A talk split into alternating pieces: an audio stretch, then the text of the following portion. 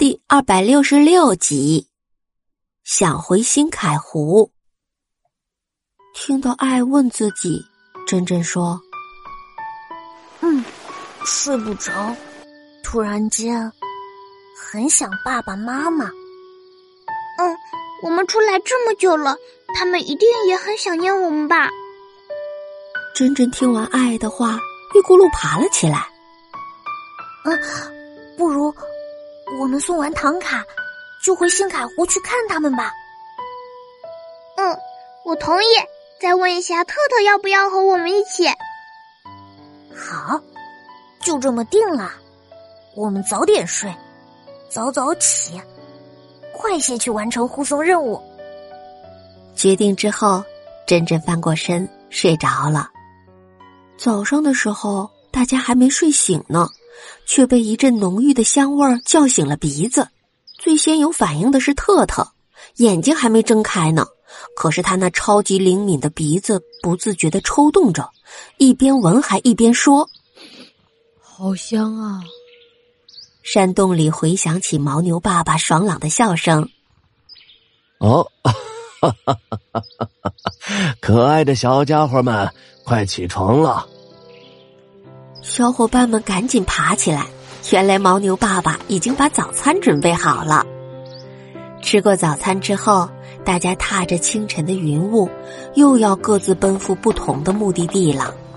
牦牛爸爸对小伙伴们说：“嗯，你们真是群勇敢正义的好孩子，祝你们接下来护送文物顺利，一直都有好运气啊！啊，我也要带着小牦牛。”继续我热爱的考古工作了，真心谢谢你们这一段时间对小牦牛的帮助啊！嗯，真的很高兴认识你们，感谢你们帮我找到爸爸。珍珍和小伙伴赶紧说不客气。小雪姬看着即将分开的伙伴，脸上都是忧伤和不舍。她取出自己身上携带的青稞饭团，递给了伙伴们。再见了，我会想念你们的。你们都是我最好的朋友，这些金歌团送给你们。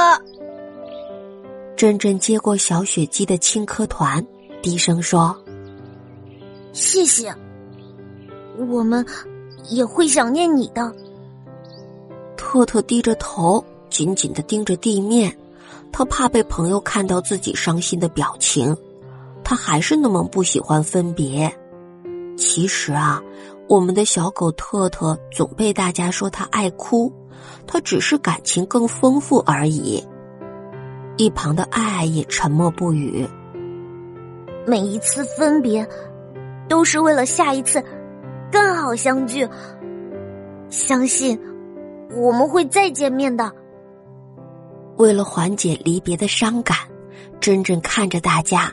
还挤出了一丝笑容来。接下来，珍珍和小伙伴背起背包，向布达拉宫的方向走了。昆仑山的早晨是很清冷的，云朵低低的漂浮着，像棉絮一样，仿佛触手可及。天空的湛蓝就像刚刚洗过一样。可是，由于刚刚跟朋友分开，大家都没有心情欣赏美景。闷着头不出声的往前走着。